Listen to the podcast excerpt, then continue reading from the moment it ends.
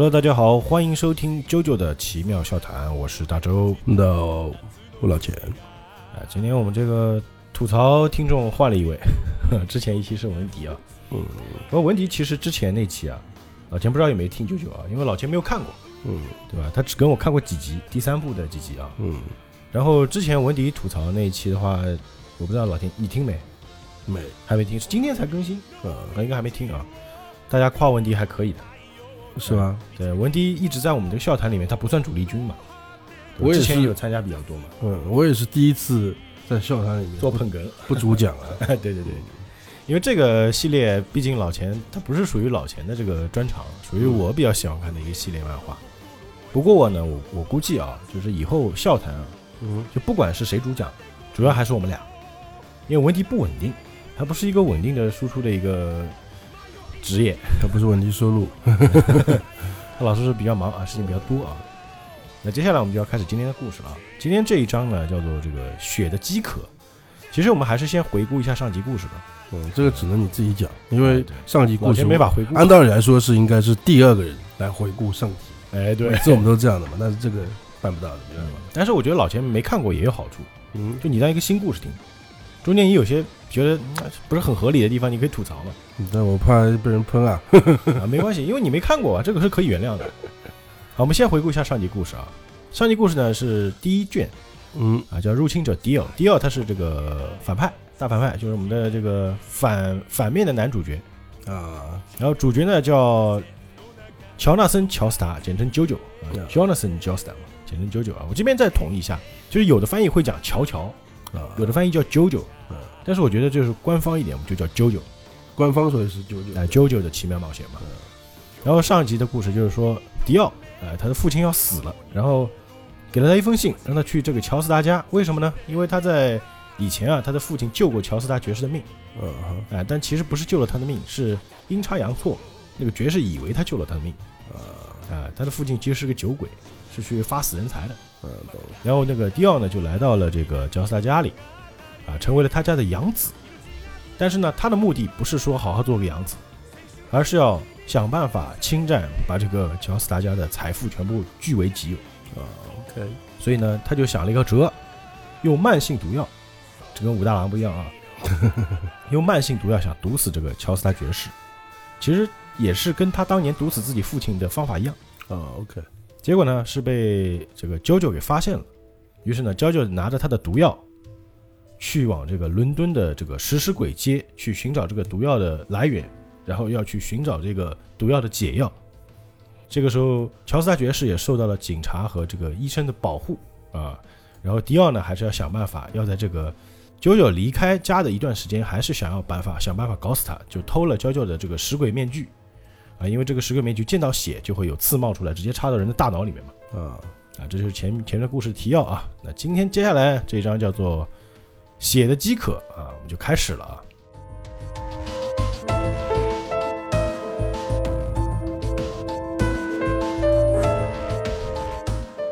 那上一回的结尾是讲到什么呢？这个九九来到了食尸鬼街，迎面来了三个三个这个看起来面面相不太善的人。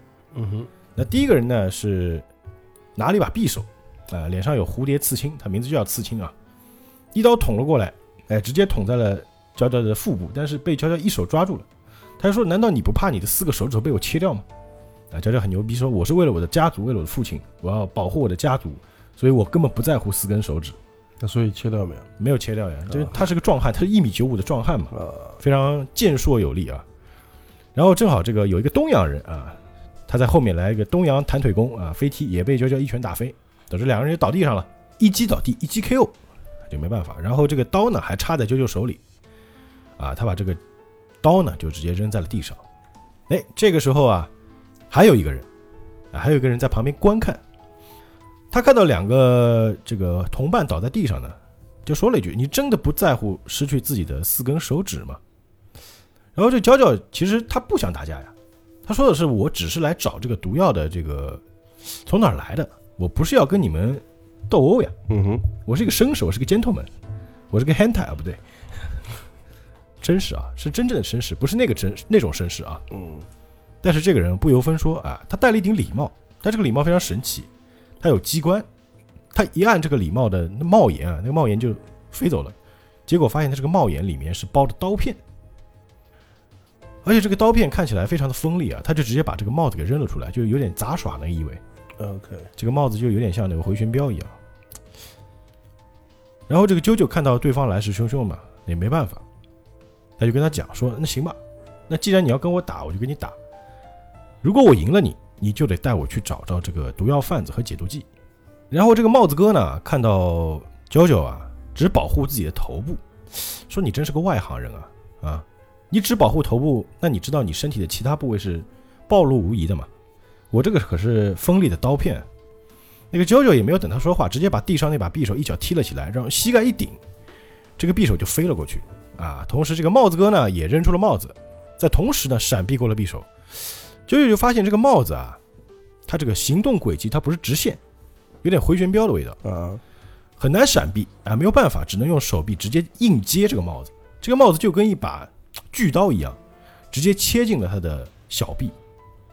然后这个帽子哥就感觉一招了，打中了嘛。嗯，他说：“哎呀，我都听到刀子刺入骨头的声音了，你只顾着把刀子踢到我身上，却不知道我早就瞄准你了呀。”他刚说着，没想到啾啾虽然被这个帽子切到了手上，根本没有停下来，而是径直直接冲过来，啊，飞起一脚。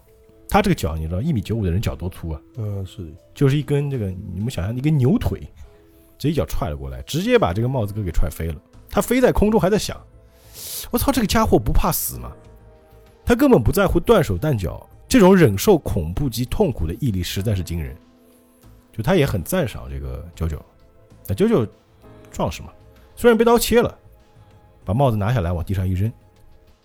这个时候呢，他定睛一看啊，身边已经围了一群人了啊！刚刚三个家伙啊，等于说是这个一群这个恶徒里面的其中三个而已。这帮家伙啊，就是有的拿着镰刀，有的拿着火把，有的拿着匕首，有的拿着杀猪刀，气势汹汹，把这个啾啾围住了。这啾啾看到这么多人，没办法，他只能是奋起反抗了。嗯，哎，这个时候帽子哥呢就躺在地上说：“住手！”他说了一句：“我瓦根，不准你们对这位绅士下毒手。”哎，啾啾说：“哎，你居然叫我绅士啊！”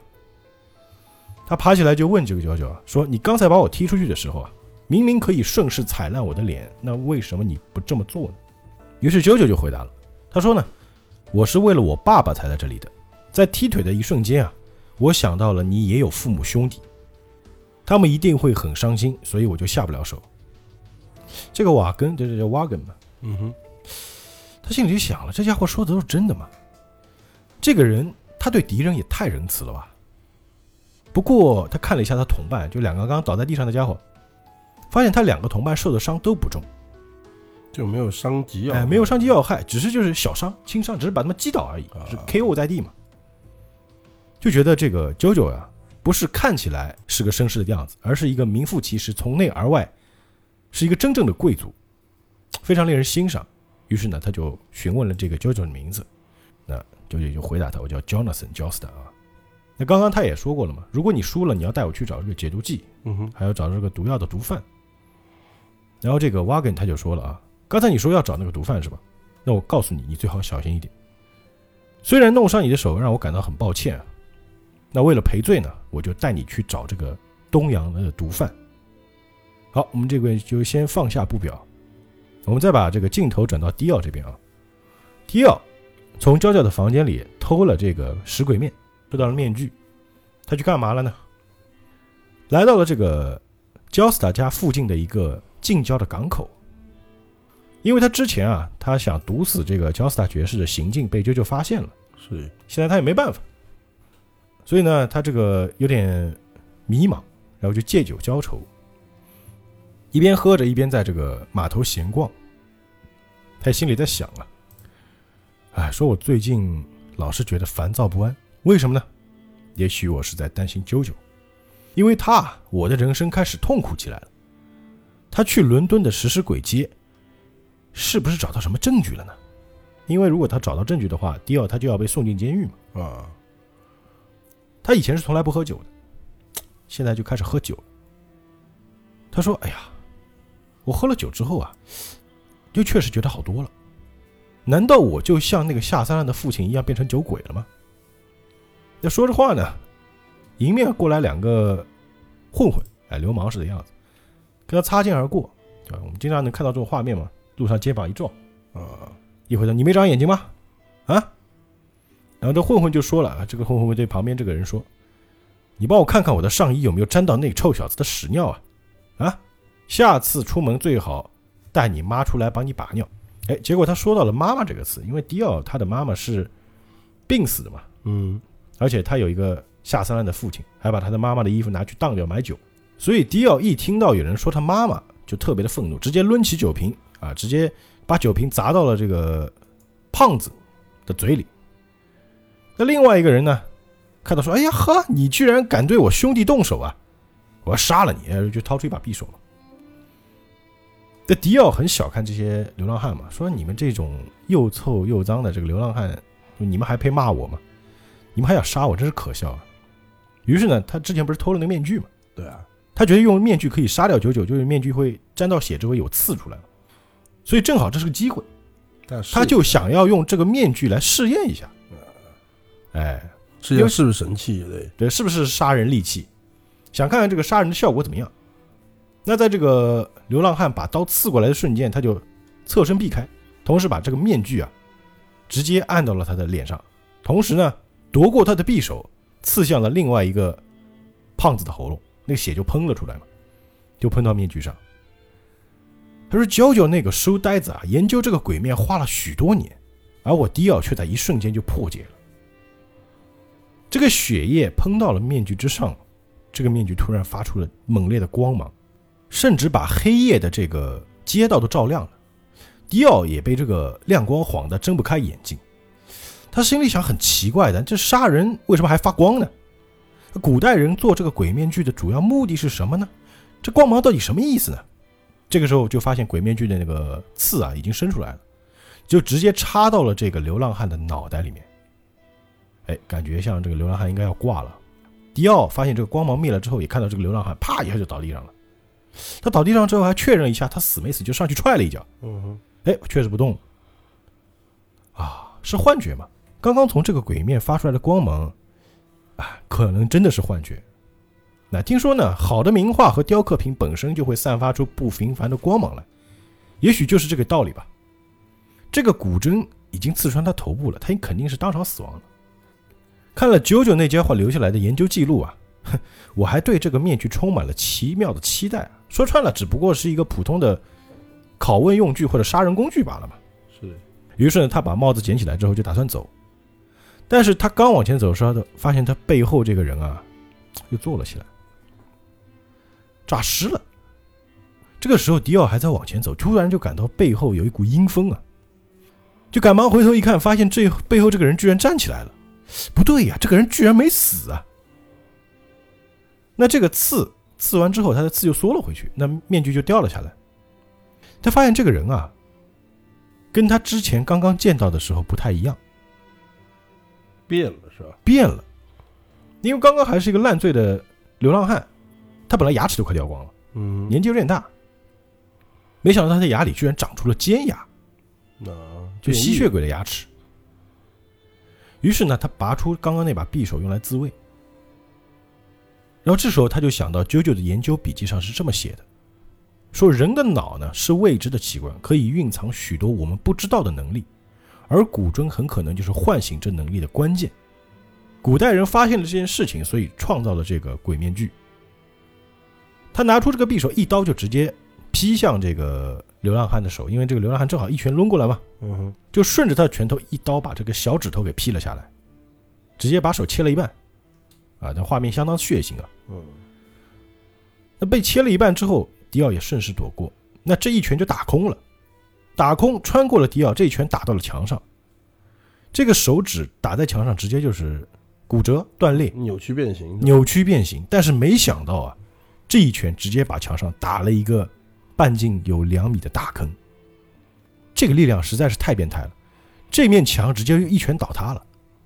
迪奥在躲避的瞬间啊！被这个巨大的冲击力直接震飞啊！他都惊到了，说：“好奇怪啊，这个威力如此之大。”这个古筝居然能唤醒人脑中这么大的力量吗？他的肉体虽然被破坏了，但是仍然不断的攻击。就只有就嗜血是战了呗。对，就是感觉变成狂战士了。而且最恐怖的是呢，啊，不应该是最恐怖的，最倒霉的是他被震伤了，撞到了墙上，现在他无法动弹。而且这个人发现，他虽然手已经扭曲变形断裂了，但是他感觉好像这个人感觉不到痛。他心里想了，完蛋，他又要过来怎么办呢？虽然我用人来做人体实验室很好啊，不过啊，现在如果我不快点逃命啊，我搞不好要死在这里啊。而且刚刚只是被他轻轻擦过，锁骨就已经断了。啊，OK，被撞到墙上之后呢，他也动弹不得，就发现这个流浪汉拿起一块大石头要砸过来。这个时候他旁边是一条河，他心想下面是一条河，如果我跳下去可能能够活命。于是他就挣扎着往这个河边去爬，就说因为被撞了嘛，可能这个骨折了。他爬着爬着啊，这后面这个家伙把石头扔掉，一只手摸了过来，直接摸他的脖子、嗯，颈动脉，而且这个手摸到皮肤之后，就像切黄油一样就伸了进去。同时，迪奥感觉自己身上的血在被这只手吸进去。同时，这个人一边说着：“哎呀，我好渴啊，我口好渴啊。”就变吸血鬼了呗。发现这个人不仅是力量变得很大，他本来苍老的脸啊，开始变年轻。本来看起来四五十岁的一个人，居然现在看起来只有二十几岁。那这迪奥感觉自己要挂了嘛，这第一反派就这么没了是吧？就就感觉就好，哎，就我们这个所谓的第一反派，难不成这边就挂了？啊，当然不会这么简单了。在这个时候啊，天刚好亮了，太阳出来了。他心想，自己也想，哎呀，完蛋了，难不成这是我最后一次见到太阳吗？结果没想到，这个阳光一照到这个流浪汉身上啊，这个流浪汉立刻化成了灰烬。那不就是吸血鬼吗？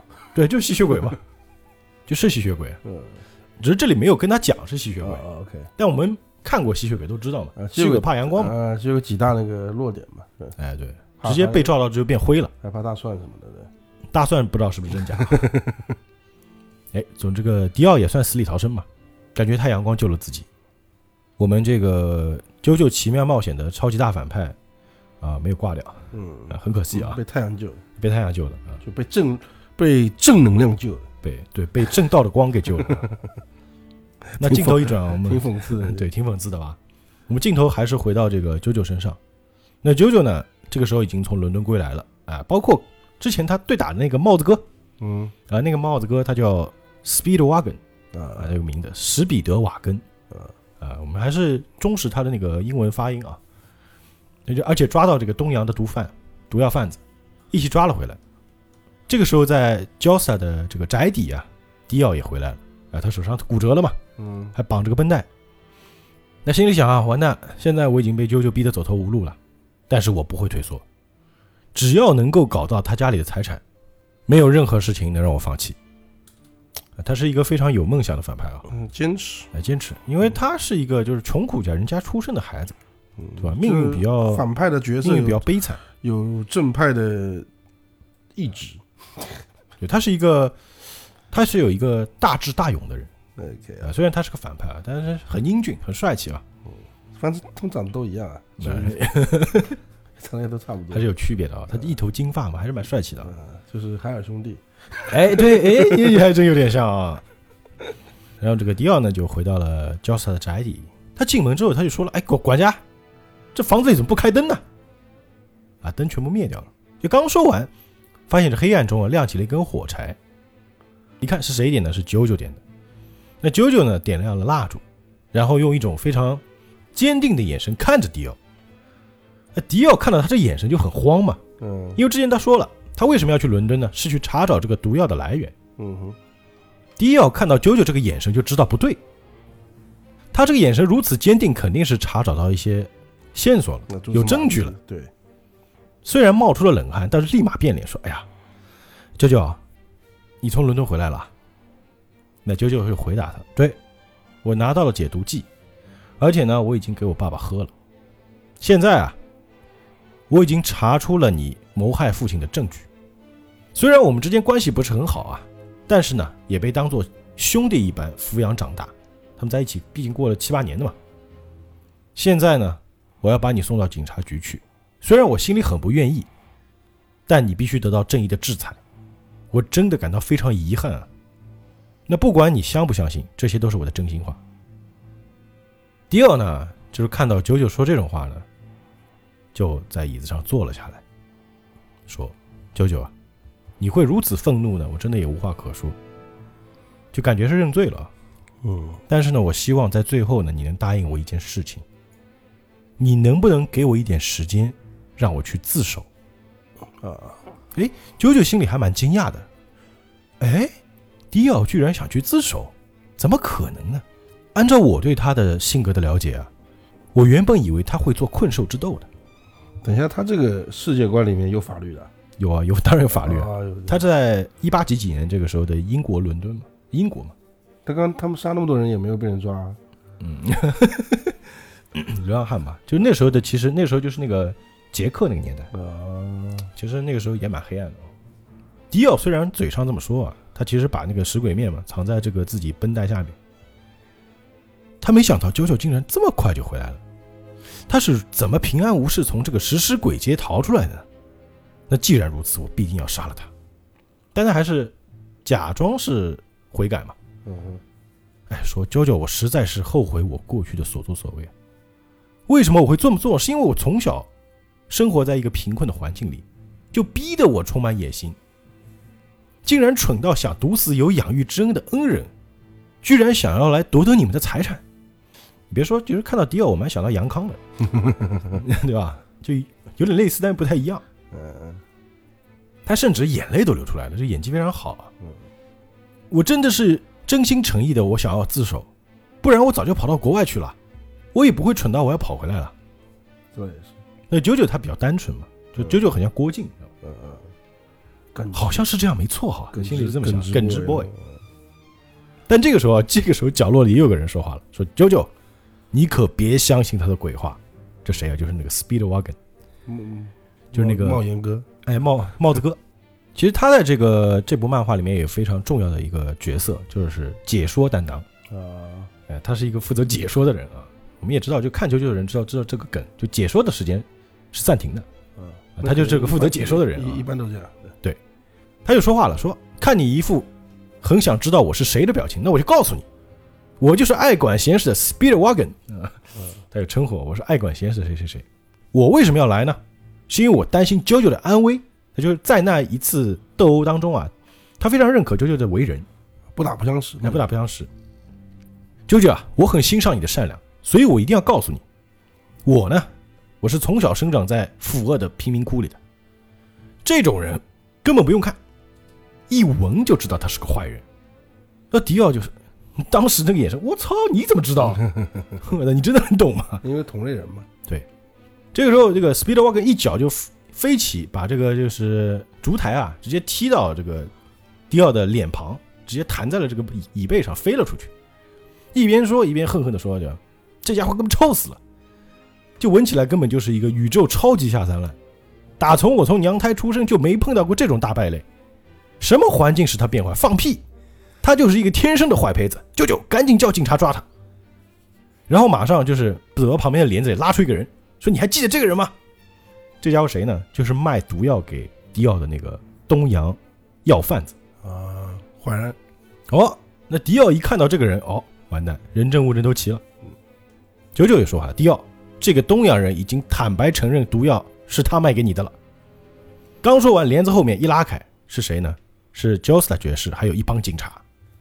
爵士呢，其实在当年迪奥来到他家的时候，还是对他寄予厚望，嗯，因为他是正人君子嘛。那而且他一直认为啊，迪奥的父亲对自己有救命之恩，所以一直把迪奥当成了一个亲儿子来养啊。但是呢，刚刚迪奥在跟他们对话的时候，他一直躲在后面听着。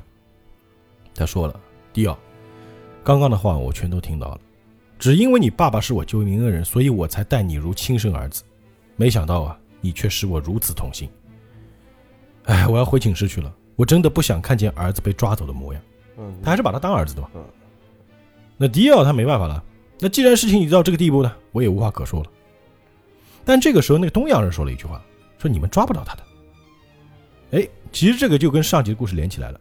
第一次啊，在这个迪奥去东洋人那边买药的时候，那时候迪奥还小，嗯那时候是买那个药是毒死他父亲嘛。啊，这个东洋人也说过，我觉得你这个天赋啊、天生异象。为什么迪奥的左边耳朵上有三颗痣？嗯他说我之前见过一个人跟你这个很像，这个人虽然一生命运多舛，但他活到一百八十三岁。啊，迪奥，你绝对是一个不一样的人，哎，你是有不一样的人生的。东洋要饭才懂命理，哎，就是他是个会会更像的啊。他说我曾经为他算过命，他耳后有三颗痣，面相也不错，他天生就是一个有强运的人，运气很强的人。就说到这里啊，迪奥看到这么多警察，他没办法，就把双手举起来，意思你靠来靠我吧。也对娇娇说啊，那你逮捕我吧，不过呢，我希望你亲自为我戴上手铐，毕竟我们在一起生活有七年之久了，你就成全我吧。我的肩膀已经受伤了，就希望你不要靠太近。这个 Speedwagon 还在提醒九九说：“你小心点，不要当心他耍诈。”九九呢，就是看到迪奥已经做这种行为了呢，也觉得行吧。我觉得你你也是属于那种就是行将就木，不要行将就木，那行将就木是要死啊。那词应该叫什么来着？大势已去，嗯，反正于是拿起，手铐，哎，到处都是人，对，他没无路可逃了呀，就拿起手铐要去铐他。但这个时候的 Josta 爵士啊，他虽然年纪大了，还在上楼，但是他回头一看，发现这个迪奥的这个绷带下面藏着东西。于是这边有一个非常经典的台词要出现了，就是迪奥讲的台词。这个台词在很多的动漫梗里是非常的流行。嗯，原话是这样的：“九九，人的能力是有限的。我从短暂人生当中学到一件事情：人越是工于心计，就越会栽在自己预料不到的状况上，除非超越人类。啊，懂了，那九九，你什么意思？我不想当人了，九九。哎，这个哦台词太经典了啊！九九，我不做人了。哦，这个意思，掏出面具，同时呢，左手把这把匕首给弄了出来。他说了一句：“我要超越人类。”他把这个面具啊拿在手里，想要给自己戴，同时呢，左手的匕首朝啾啾刺了过去，而且他想用啾啾的血来激活这个面具。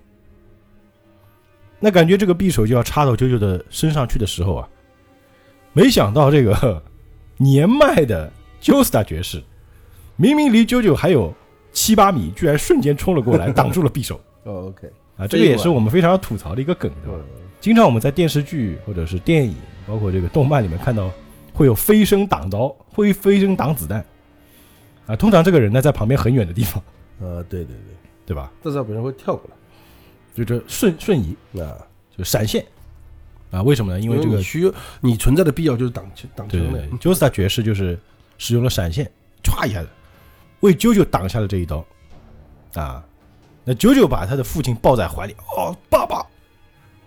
然后这个时候啊，Joestar 爵士的血已经沾到了面具上，那迪奥同时已经把面具戴到了脸上。那这个时候警察就说了，赶紧开枪打他。所有的警察一起开枪朝迪奥射击。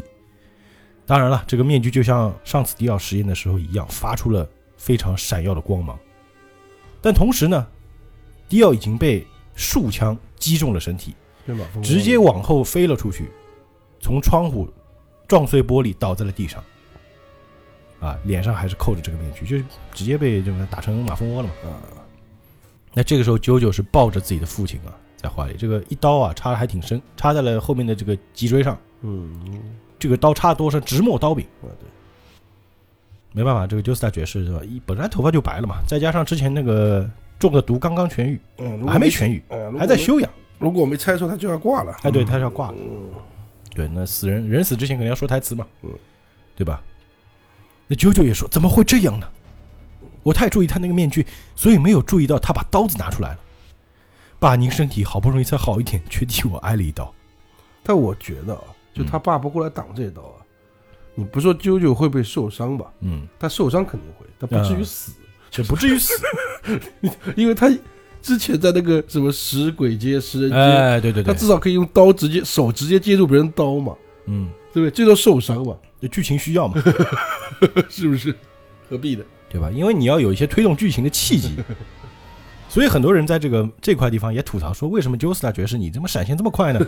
你明明拄着拐杖呀，对吧？而且这么多人就你看到了，嗯，而且最就是就算他是跑过去的，这么多人都不拦着，当时都太集中注意了吧？而且这个漫画是在一九八七年连载的，嗯。表示那个时候剧情还比较传统了。啊，总之，就这个 Joestar 爵士要死嘛，然后呢，他就把手举了起来，说我戴在小指上这个戒指啊，是你死去的妈妈的戒指。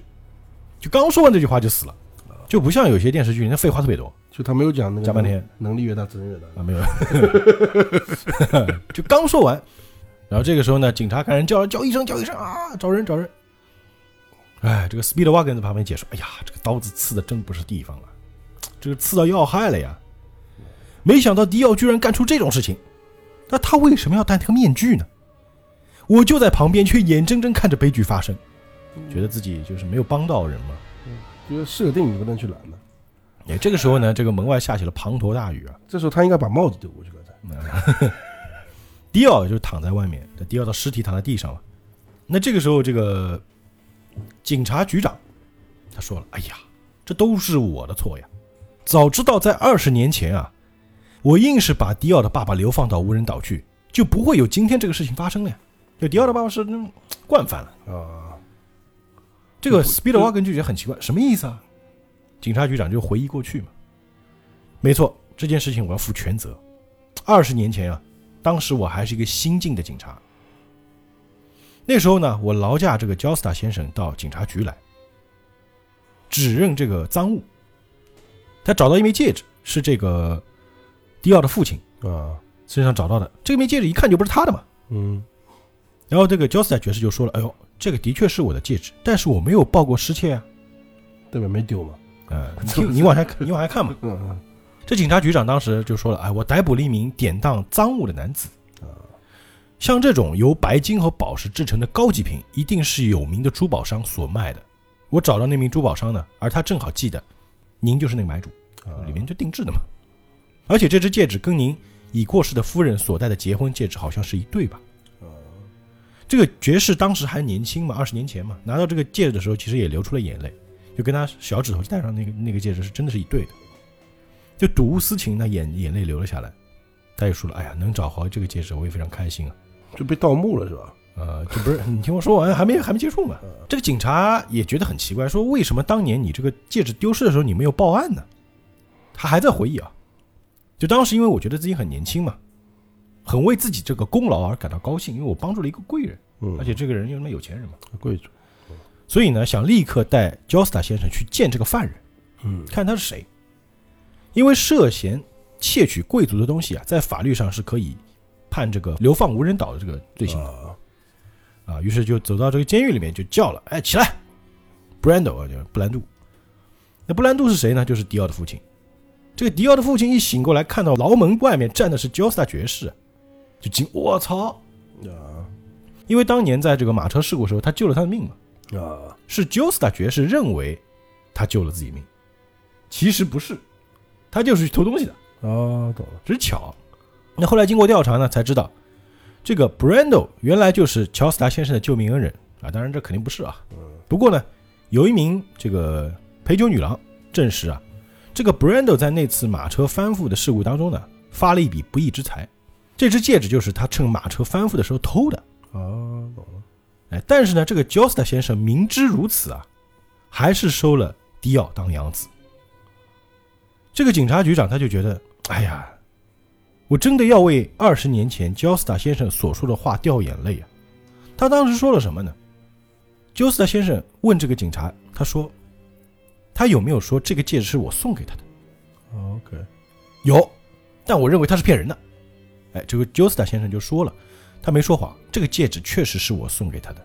这警察也觉得很惊讶啊，怎么可能呢？嗯你这个是你已逝夫人的结婚戒指，怎么可能送人呢？对对对，但没办法，这个 Joestar 先生就确认是我送他的。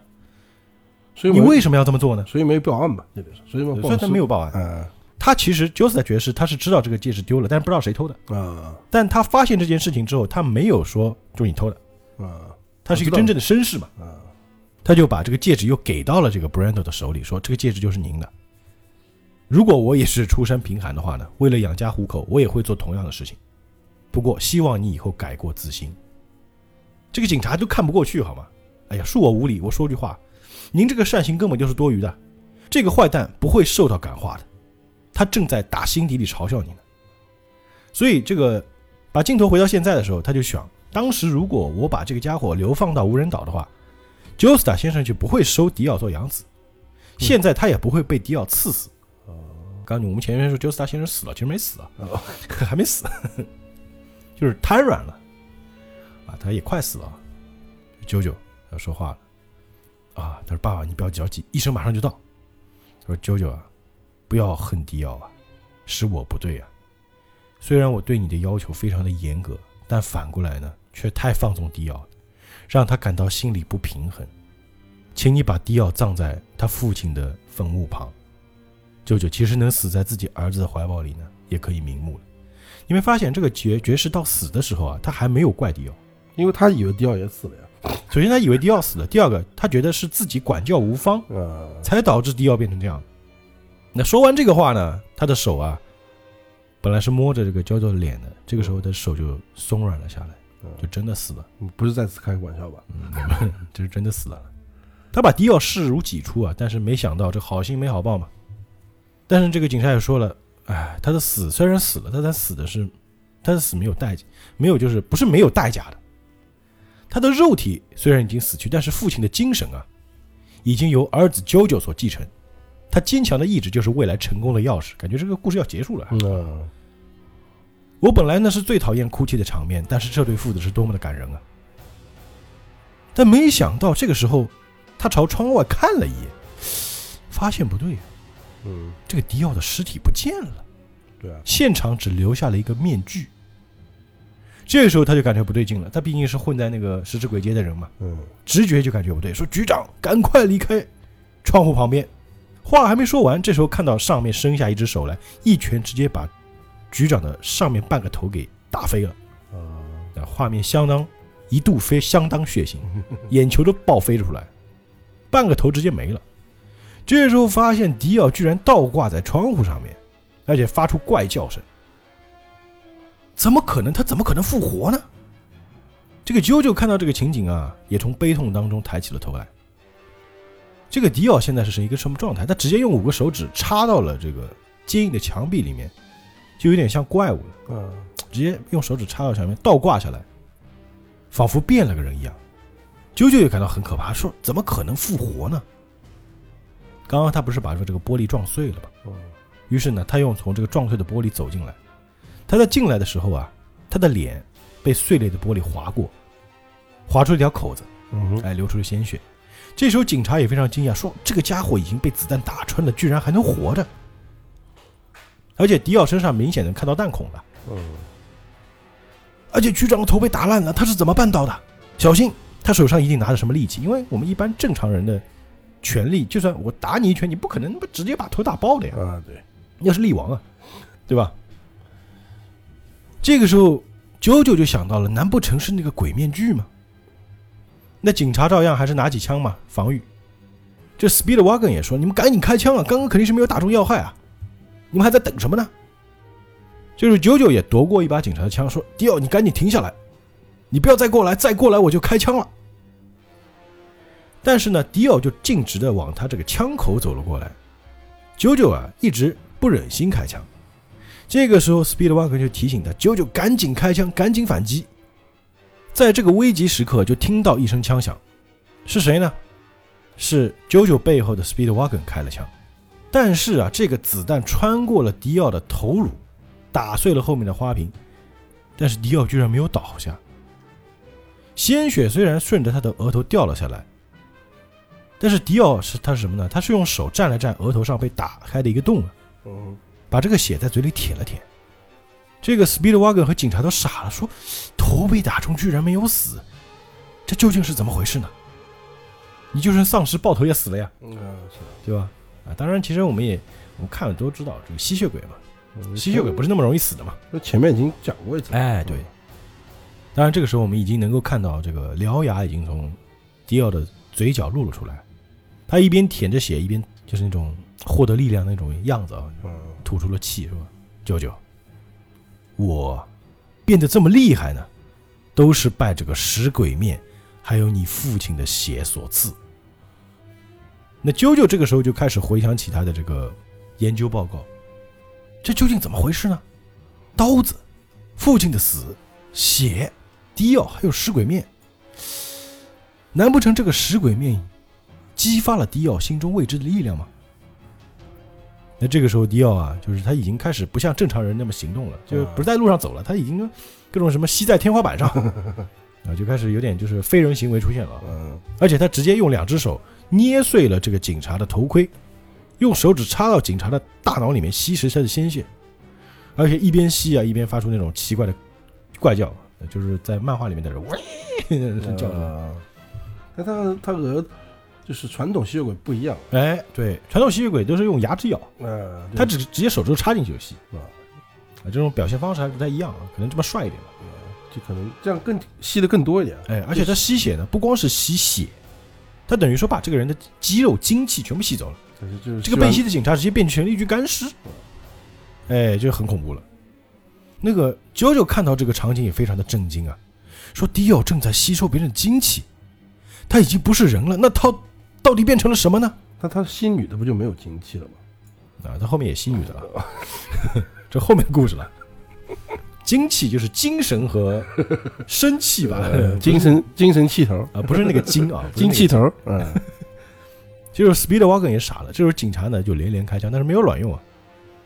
而且迪奥直接把这个刚刚吸的这具尸体就扔了出去，嗯，那力量之大，大到什么程度啊？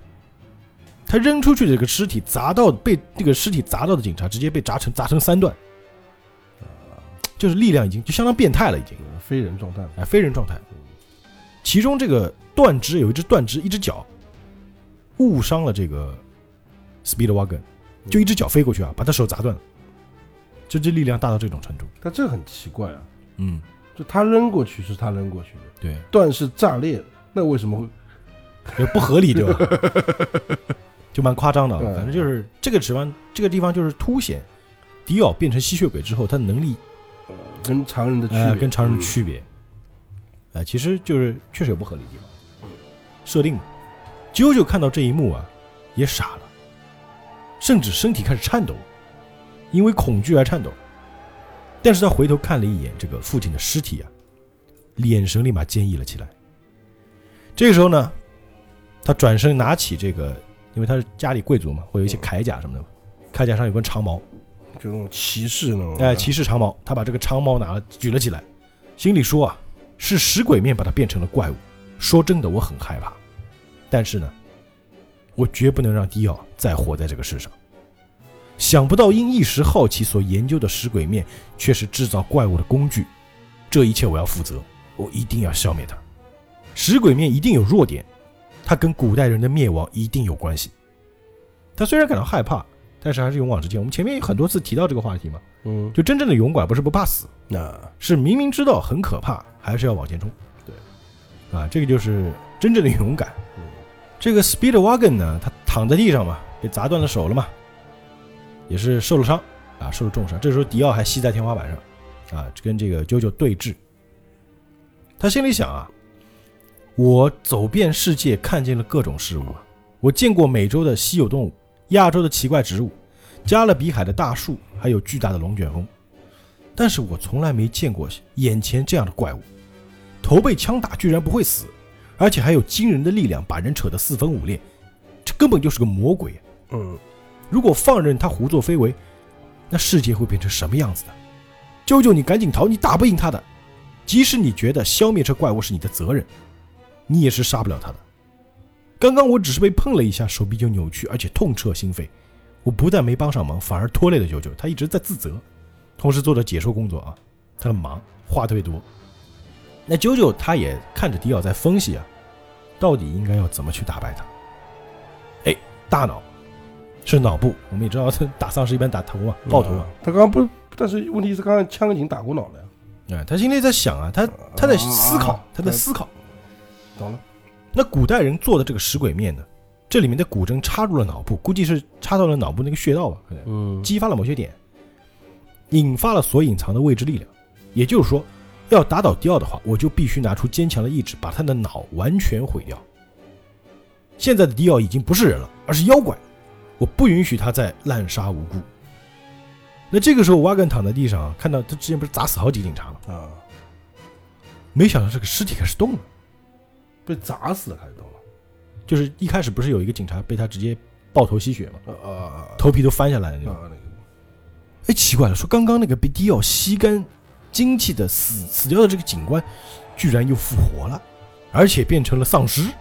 啊，就这个吸血鬼跟我们所看到吸血鬼还真不太一样。他变傀儡了。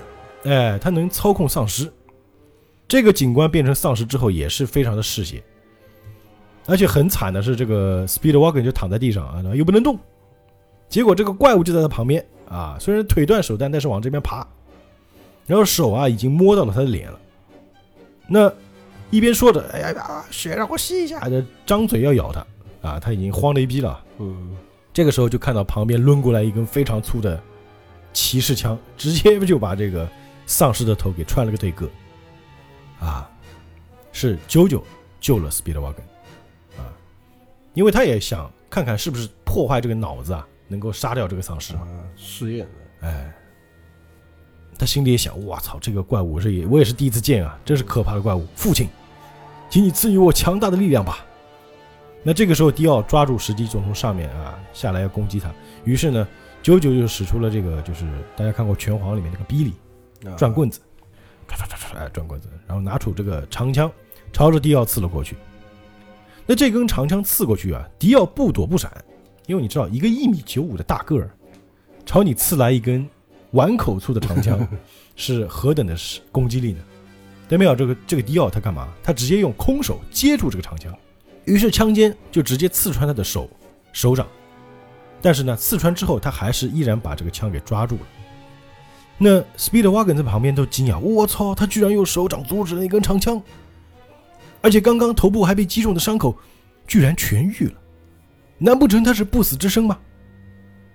那虽然啾啾他如此强壮的身躯啊，在迪奥面前啊，还是没有没有。迪奥一边说着这个没用，就是母大啊，母大母大，就是嗯，没用，你这个太废物，没用，直接用自己手臂力量直接把长枪给掰弯了，而且把枪头直接掰断，反过头来把枪尖刺进了啾啾的锁骨里。那啾啾直接被他一击倒地啊，一点办法都没有啊！迪奥为自己这种新的力量感到陶醉。他说了：“九九，只要再过一段时间，我一定能把力量完全发挥。现在的我根本不知道能运用至何种程度。”他也在做测试。它实际上有点超体的概念。哎，就是那种，就是我打伤了你之后，我背对着你说话，对吧，就根本不不看你。哎，一回头发现啾啾不见了。哦，我原以为啊，他光有一百九十五公分的体格，没想到啊，身中了长矛，还能一瞬间带走同伴。他他还把那个 Speedwagon 给救了，啊，就躲了起来先撤退的。哎，先撤退。但是呢，他这时候看到窗帘后面有鲜血流出，哼，迪奥就觉得就冷哼一声，我说过了，人不管再怎么玩弄计策啊，都会有意料不到的变局，人是有极限的。九九，你不要再白费力气了，赶紧从这个窗帘后面滚出来吧！我需要你们奉献给我生命，就像刚才那个警官一样。那说着呢，就用手去撩这个窗帘，但没想到一撩啊，发现这个窗帘被点着了。九九说了一句：“这不是计策，这是勇气啊！用火攻。”就在这个短短的一瞬间之内，他做了好多事情。啊，嗯当然这个设定啊，他心想火应该对他有用吧，但是没想到啊，虽然迪奥被这个着火的窗帘给包住啊，但是直接用手撕破了窗帘出来了，火在他身上一边烧，就怎么说呢？这个迪奥已经是个火人了，浑身就是缠绕着火焰，但他居然就是毫无反应，头发也没被伤着？哎，头发也没烧着，就感觉就是嘴里都已经开始冒出火来了，但是看感觉好像安然无恙的样子。就是准确来说，他突然间这一瞬间变成了 Human Touch，后面 torch 对。变成霹雳火了。九九心里想：我操，这个迪奥好像不怕火啊！他的皮肤虽然被烧焦了，但是，但是被烧过的皮肤却在不断的再生，就像脑部中弹却能痊愈一样。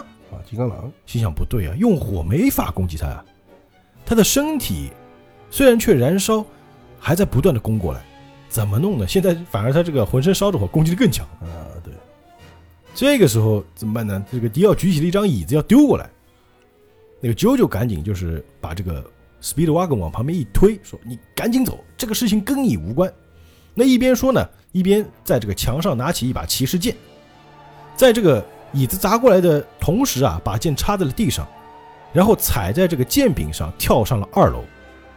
他个高嘛，他家有个二楼，那个就是我们知道贵族的房子，进门他有个大楼梯，啊，对啊，，上二楼，他踩着剑柄上跳了上去，啊，用手抓住了二楼这个台阶啊，不是台阶吧，应该是栏杆啊，抓住栏杆想要往上爬。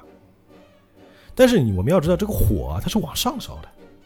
这个时候，因为那个窗帘烧着之后啊，你看贵族家里都地毯，这易燃物啊，还有壁炉什么的，就一楼已经完全烧起来了。那 Speedwagon 也在说，九九不能往上逃，火势已经蔓延到整栋房子了。但是九九呢，虽然而且这个肩膀上还被刺着个长矛啊，就一下子爬到了二楼。这 Speedwagon 也很奇怪，他九九到底想做什么呢？这个时候就看到九九朝这个迪奥挑衅说：“来，Come on，Come on baby 啊，迪奥你上来，有本事你上来呀、那那迪奥也不含糊，因为他现在对自己的能力极度自信。那肯定，啊，就根本啊行，你要我上来行吧？他把衣服直接唰撕了，露出这个健美的肉体啊。啾啾说：“迪奥，我不能让你用这个力量在世界上乱来。”于是呢，就是一边说着：“迪奥，你上来，再往楼上跑。”那 Speedwagon 他还躺在地上呢，他在在负责解说啊，嗯，说：“啾啾，你到底想干什么呢？在这儿还可以逃出去，上了楼不就等于自寻死路吗？”那迪奥心想：“哦，原来你是想把我引开，那你朋友就能逃命了是吧？也好，我就先用你的生命来治疗我的火伤，然后呢，再干掉这个 Speedwagon。那迪奥他上楼就不是一般人上楼了，嗯我们一般人走楼梯嘛，他是什么呢？他用脚直接踩进墙里，然后这顺着墙啊垂直往上走。啊，懂了，走捷径嘛，就其实他这些行为都特别是什么呢？他在展示自己的能力的极限，他在测试自己能力的啊极，限他。也在尝试不停，对，很好，啊把这座房子烧了，反而可以毁掉一切证据，名正言顺，我就能接管你家财产。九九看到迪奥啊顺着墙走上来了，而且这么一步一个脚印，把这个墙直接踩了一个洞一个洞的，啪啪啪的上来了。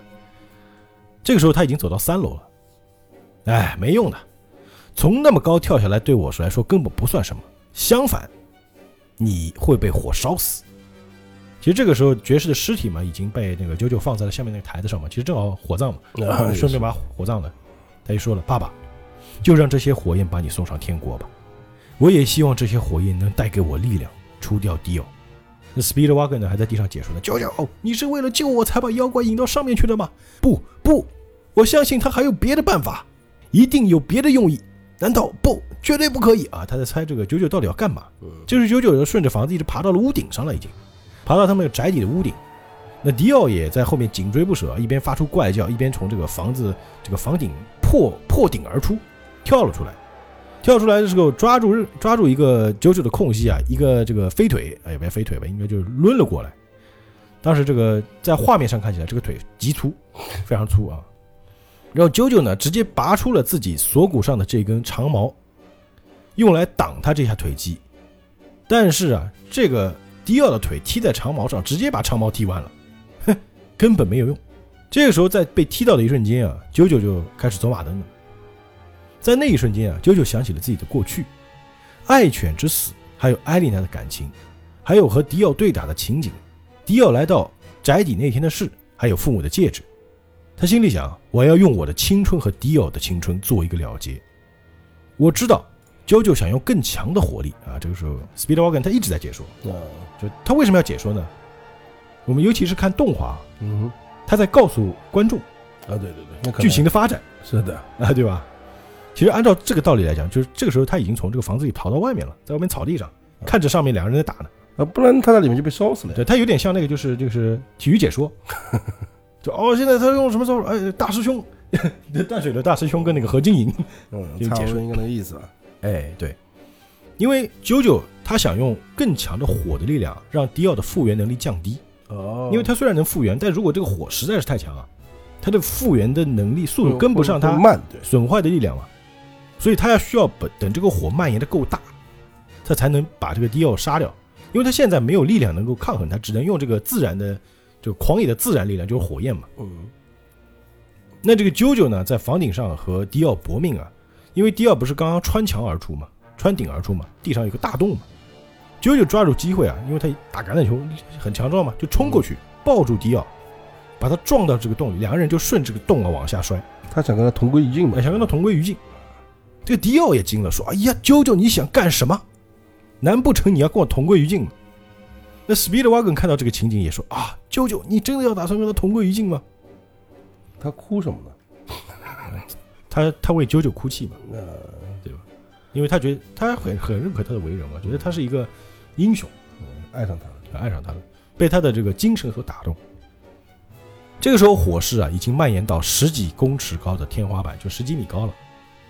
虽然这个房子很大，但这个各个楼层的地板啊已经被火焰烧穿了啊！因为那个时候的房子很多还是木质结构的，以木质结构为主，再加上地毯多啊，窗帘多啊。那这个两个人啊从楼上往下摔，胜负就在一瞬之间。那九九心里是这么想的：现在祖传的这个房子烧了，爸爸也死，除了生命之外，我已经一无所有。现在呢，我要用仅存的生命来封住你的魔力。他在空中落下的瞬间啊，他一直抓住这个迪奥，不让他有任何的动作。虽然刚才的火伤还没有痊愈，但是一楼已经是一片火海了。迪奥觉得，就算是我是不死之身啊，我从这个地方摔下去啊，也是很难抵挡。对，那既然如此呢，我要先让啾啾在这个空中先死掉，然后我再想办法自救。然后这个时候时间是静止的啊，大家要注意这个时间是静止的啊。他用他的两条腿就夹住了这个九九的肋骨，因为他力量很大嘛，嗯，直接一下一下就就啾啾的肋骨断了好几根。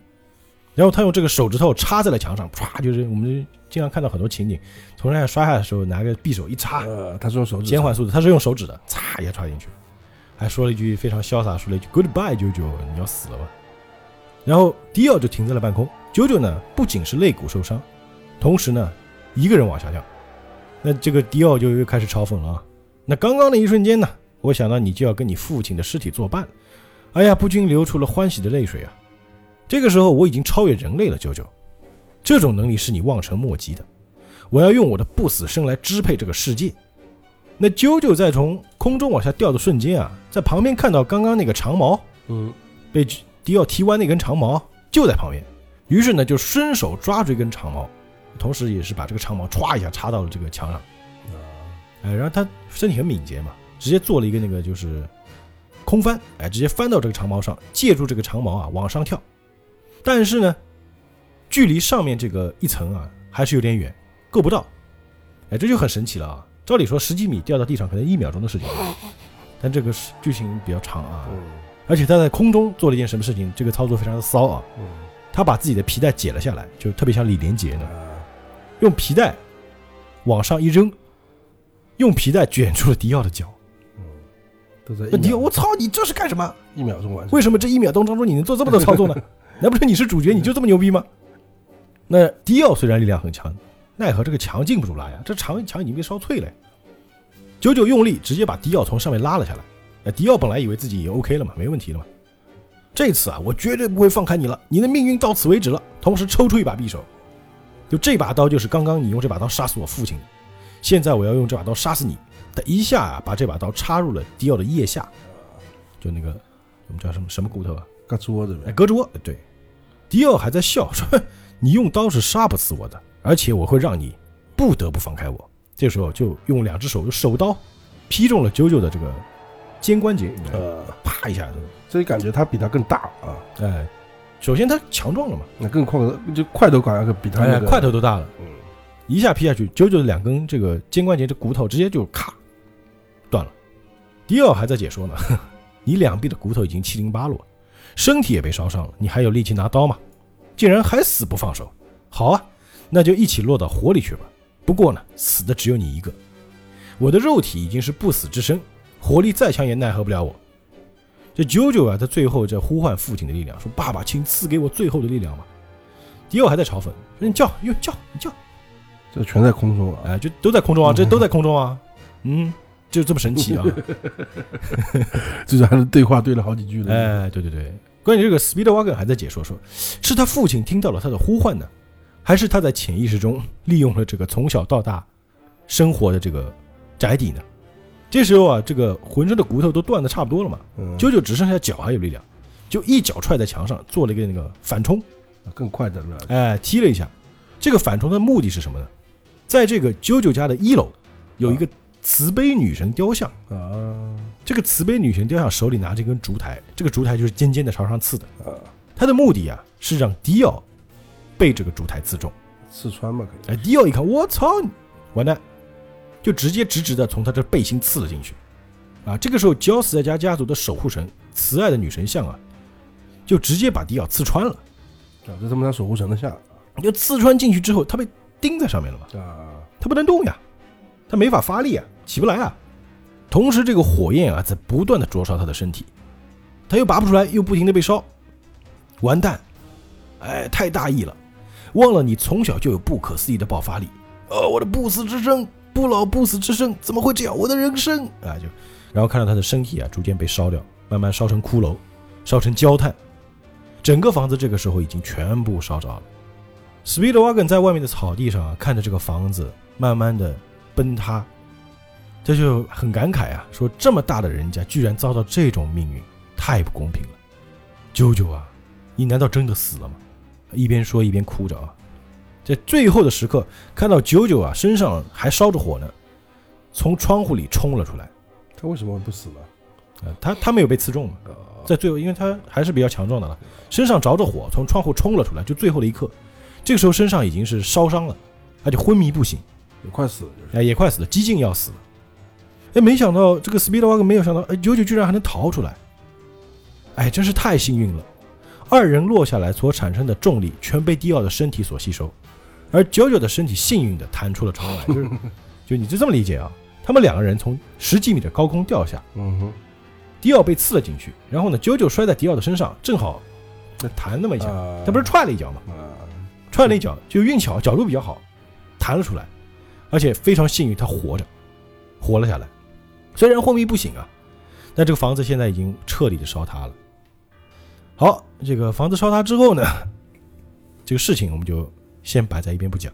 哎，过了一阵子啊，这个 Speedwagon 还有他的这个几个小伙伴啊，就是他们那个食尸鬼街那帮混混嘛，啊就开着那个时候是蒸汽车，啊，蒸汽汽车，哎，开着汽车来到这个医院，然后呢，他非常霸气的身上绑着绷带啊，就是还是跟那个就是船长似的，站在那个车头，一只脚踏着，非常霸气，说你你们都在这儿等着。这是不是老大，你伤这么重，一个人能能走吗？混蛋！比起那个在鬼门关徘徊的人，我这个只能算轻伤。然后没讲过，他没讲过多久啊？哎，没讲过多，反正过一阵时间，反正应该没多久，因为他伤还在，还绑着绷带嘛，嗯，他就从这个车上跳下来。伤筋动骨一百天，代表还没过三个月。哎，对。结果呢，这个他完全是逞强嘛，一摔来，啪就摔了一跤，哎呦我操，疼死我了！赶紧拿个手杖来。那于是呢，他就拄着手杖进到医院里面。那九九呢，也是拼了命救了我，但是呢，他也失去了一切，失去了家园，失去了父亲，还有兄弟，兄弟就是迪奥嗯，啊。三天过了三天啊，三天，三天前的惨案发生后啊，他便住进了这家医院。现在的他，内心一定感到无比的孤独。这是他在讲话是吧？哎他自己在讲 不是斯皮德瓦给他讲，啊，不是旁白是吧？就他相当于旁白。那虽然我帮不上什么忙啊，那就算他现在是昏迷不醒，我也要握着他的手，把我的关怀传递给他，就是友情嘛。啊 OK，他就来到这个病房门口，准备开门进去。一开门看到一个女人的脸，啊那女人就问了：“你有什么事吗？”本病房谢绝探病。哦，他愣了，我非要探病不可。里面的人是我的朋友，他现在非常需要我。但发现这个女人的眼神非常冷漠啊。这女人就说了：“那看护的事有我就够了，请你明天再来吧。”对啊，有女人要男人干嘛？哎，直接把门砰关上了。然后旁边这个女人走过去，还嘲笑他：“哎，你干嘛？你等一下呀！啊，护士小姐，你所能提供的只是技能啊，他现在需要的是有人去安慰啊！哎，可恶啊，他怎么知道他技能呢？原来是护理的技能啊！技师也是啊。可恶，那护士虽然漂亮，但态度怎么这么差？啊，大概是看到我脸上有刀疤，瞧不起我是贫民窟长大的是吧？可恶！要不是我受伤的话，平时我早就不顾一切把门撞开进去了。但他还是很想去看望这个 Josta 嘛，嗯怎么办呢？他就这个翻墙头，啊，就爬窗嘛，就是。哎，爬窗，哎，毕竟他不是按套路出牌的人嘛。嘿，他说，既然白天无法进去呢，我就晚上趁他睡着的时候进去，偷偷去看。啊，现在是半夜一点，哎，九九的病房还亮着灯呢，是不是出事儿了呢？他就在这个窗口往里看，一看，哦哟，发现这个护士啊，还在这个房间里，就刚刚那个女的，呃她在给九九不停的擦拭伤口的那个就是淤血，呃而且呢，擦到什么程度呢？就是，他就想，这女孩不就是刚刚那个护士吗？怎么这么晚了，她还在看护九九呢？而且她的手看起来啊，不只是拧过五十次、一百次毛巾而已，比这个还要多。这都能看出来，就手上已经有那个就是水泡。水泡了，对，她手指都已经有淤血了，一定是替九九冷敷，而拧过几百次甚至几千次的毛巾才会变成那样。从时间来推算啊，大概从啾啾被送进这个病房里面开始啊，他就一直在。那啾啾的伤势很严重，骨折的部分用石膏固定，但烧伤就很难治疗了。因此呢，他在不断的用冰冷毛巾冷敷啾啾的身体。但是他这么拼命的照顾啾啾，究竟是为了什么呢？啊，这个时候他还在门口偷看呢啊，啊，就没走，一直在那儿。这时候九九的眼睛睁开了，哎，他醒了。哎，这个女人看到九九醒了之后，就非常的开心啊，太好了，终于醒了。这个时候，Speedwalker 还是要进去啊，就算被控告入侵罪，我也要冲进去医院，我要去去庆祝。说着呢，他就要去开这个窗户的把手，嗯，但是呢，就突然就停住了。这个女人说了一句话，说：“好久不见，九九。”这女的到底是谁呀、这九九醒过来，看到这个女人，这女人看到九九醒过来，非常欣慰。啊，九九心里想啊：“你一直在照料我吗？你，你你怎么这么面熟呢？你好像是……哎，不可能啊！可是实在是太像了。”那女人说：“像谁？像艾丽娜吗？”哎，艾丽娜是谁呢？听过上集故事的朋友应该就知道，就是九九少年时期的好朋友，啊，同时也是他的女朋友。但是呢，当时迪奥做了一件很流氓的事情，嗯哼，就是夺走了这个女孩的初吻。啊，哎，我们知道那个年代不像现在啊，现在亲个嘴算什么？对吧？那个时候被夺走了初吻，但这个女孩非常坚强，她当时被迪奥亲了之后，用泥水洗自己的嘴，用泥水洗嘴巴。是什么意思呢？就迪奥就说：“难道你觉得我比泥水更脏吗嗯？”就是侮辱迪奥，啊，就是刚烈，刚烈我还以为说是个烈女，猪刚烈，主要那个感觉。我还是是个烈女。但是那个时候开始呢，就是艾丽娜就一直没有见过九九，啊，她觉得自己就是脏了，哎脏了，就那种感觉啊。但是现在过了这么多年之后呢，在九九受伤之后啊，她是第一个过来照顾九九的人，而且一直在陪伴在他身边。那九九终于就是又见到了少年时候的这个这个小女朋友啊，嗯，红颜，哎，红颜知己。哦，艾丽娜，你长大了。哎，我是长大了，嗯，你也是啊。这个台词听起来有点怪啊。嗯，那说着呢，就流下了眼泪他。当然知道，他个擦身体擦擦两天了都，对，我们真是好久不见了。哦，原来这个 Speedwagon 在门口就想，哦，原来他们早就认识了。哎呀，后来我才知道啊，七年前艾丽娜随着行医的父亲到了印度去了，要去印度学医了嘛，最近才回来。这家医院就是他父亲开的，哦，啊，这人也有钱人啊，也是贵族，贵族。那本来我以为呢，她是个冷血的女人，结果，我是大错特错了。她会那样，是因为太专心照顾九九了。当九九生命危急的时候啊，她抱着坚定的决心，不顾一切的救九九。现在呢，她又恢复靓丽可爱的模样。这个女性，她已经把自己的心交给了九九。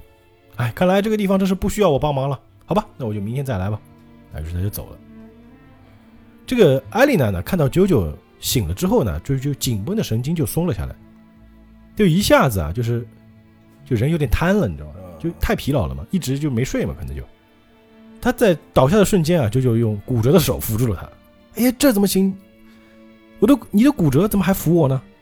啊，就是撒狗粮了呗。啊，我会一直扶着你的。你帮我扶着他，嗯，扶他啊。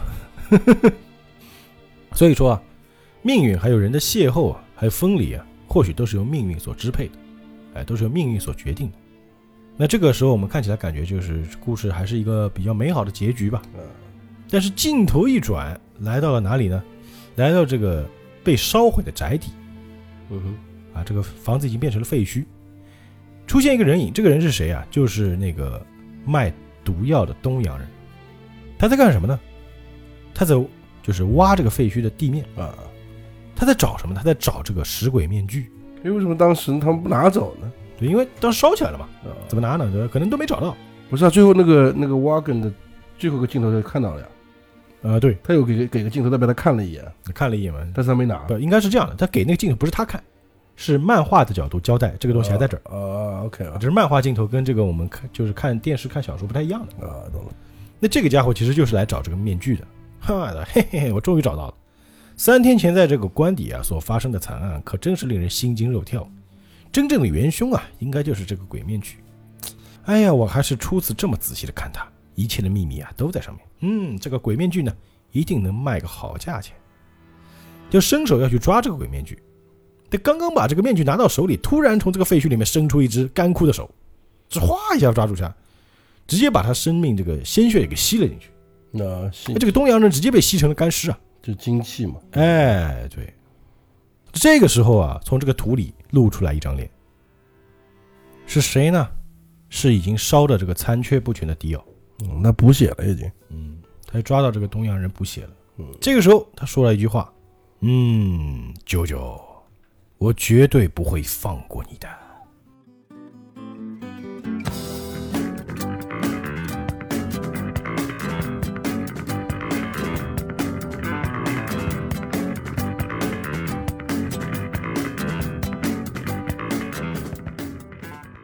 好，那我们今天这个第二卷的故事，感觉结束了，其实没结束。啊，啊，当然漫画才开始嘛，才第二卷。我可以跟大家讲，这个就是第一部的故事，其实有差不多四本半。啊，四卷半。哎，对对对，就老钱也是第一次听这个故事嘛。嗯，今天听这个故事，你有什么感受吗？还行啊，就老漫画嘛，就是那种，其实它的剧情还是蛮老套的，呃，就是老套漫画嘛。而且它有点那种，它画风很像北斗神拳嘛。啊，对，看一开始看出来是感觉对，还有人说他有点借鉴了这个《悲惨世界》里面的一些元素吧，啊，就也是那种好心人好心没好报，嗯对吧？其实我也发现有一点什么呢？不光是主角需要成长。嗯反派也要成长，但只是他们选择成长的方向不同。一个是让自己就是他用这个精神来强大自己，但我的意思，这个啾啾他没有超能力是吧？啾啾他没有超能力，他是个普通人，但是在后面他会学会一种能力，就是太阳的能力，啊，叫波纹功，就相当于一个把太阳的能量打入吸血鬼的身体。啊，对啊，不然怎么怎么跟对方要不然没得打对吧对啊，因为这个时候九九他等于说是跟迪奥的第一次正式的对峙，啊，而且迪奥他直接是从一个普通的人类恶棍，应该说恶棍吧，应该是一个阴险狡诈的小人，嗯，超越了自身的极限，变成了一个吸血鬼。他是不是到后面后面几部他也出来了？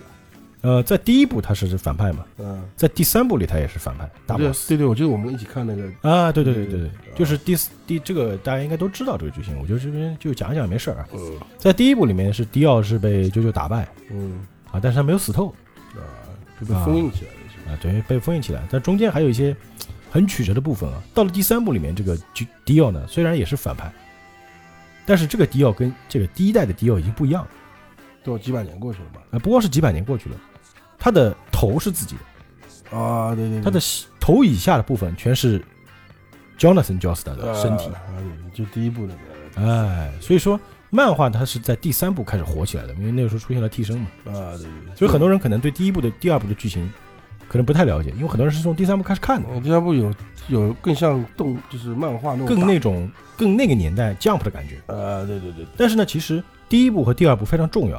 首先，第一部讲的是第一初代的 JoJo 嘛，嗯他是一个精神的一个怎么开始者、开创者，嗯我们都说黄金精神。啊那第二部里面的主角呢，在第三部里面也是非常一个关键的角色，呃，对，因为他是一代一代传承下去的。啊对对，所以说，很多人觉得，哎呀，我没有看过九九的第一第一部和第二部，觉得那个画风实在接受不了。但没关系，你们可以听故事，嗯也是一种方式，也能了解这个整个的故事。那你了解了前面的剧情，你会发现原来每一代的九九他传承的精神是由第一代人传下来的。呃，就是勇敢，啊，勇气，那就是我们这个还是有一个专门的词来讲，九九精神是没有没有别的词来形容，就怎么说，这个词是不会用来形容别的动漫，嗯就叫黄金精神。啊，哎，这个是啾啾系列的一个特色，而且我觉得啾啾这个漫画最最棒的一点是什么呢？因为我们看过很多 Jump 漫画，有龙珠啊、海贼王啊、火影啊、死神啊，他们都是不停的在升级自己的能力嘛，啊上大美国漫画的，呃，不同的不不停的在把自己的这个战斗力上升，上升嗯不同级别。对。对对，但九九他巧妙的是什么呢？现在他是一个普通人，九九是个普通人，对，他学会波纹功之后，他就没有别的能力了。呃，他只是学了一个功夫，他的战斗力没有这种很明显的提升，啊，但是呢，他是用精神和智慧去战斗，对对对，对，包括每一代都是这样。还有就是如何巧妙的使用自己的能力，呃，所以这个我觉得是啾啾这个漫画或者是个动画最有魅力的一点。那大家可以通过看漫画，可以通过看动画，当然也可以听我们的故事去了解它的发展。当然，我也希望我们通过这种方式去讲这个漫画，能让更多人喜欢这个作品。嗯，那今天是老钱第一次做这个引力笑谈的捧哏，平时都他讲的多，我说的少，所以大家会觉得老钱可能说的话有点少，对，因为哎主要他还没适应。还有有点累，哎，对，讲真的，就是我们一天的工作量很大，我们一天就是爆肝嘛，嗯，录了好多期节目。对，前面费脑费太多，对对对，而且就是确实嘛，老钱你要给他一个适应的过程，他当捧哏真的还没习惯，嗯，对吧？你像让这个郭德纲直接去站于谦的位置，这于谦站郭德纲位置他也不习惯，对吧？当然他们老艺术家都会啊，就打个比方，好吧？那我们这期节目呢也就讲到这里啊。那希望大家继续支持我们引力社啊，我们现在也成为了这个独家签约主播啊，希望大家能够继续喜欢我们的节目，能够把我们的节目推荐给更多人去听对，啊。当然，如果大家需要加群啊，我这边再说一下加群的事情，就我们现在有两个群，嗯，要加群先加我的微信，就是加大周微信。怎么加？就是通过我们节目简介里面有一个我的二维码，大家扫它就行了，就这么简单，好吧？那我们这期节目就讲到这里，我们下期节目再见，愿引力与你同在，拜拜。I'll be there with you.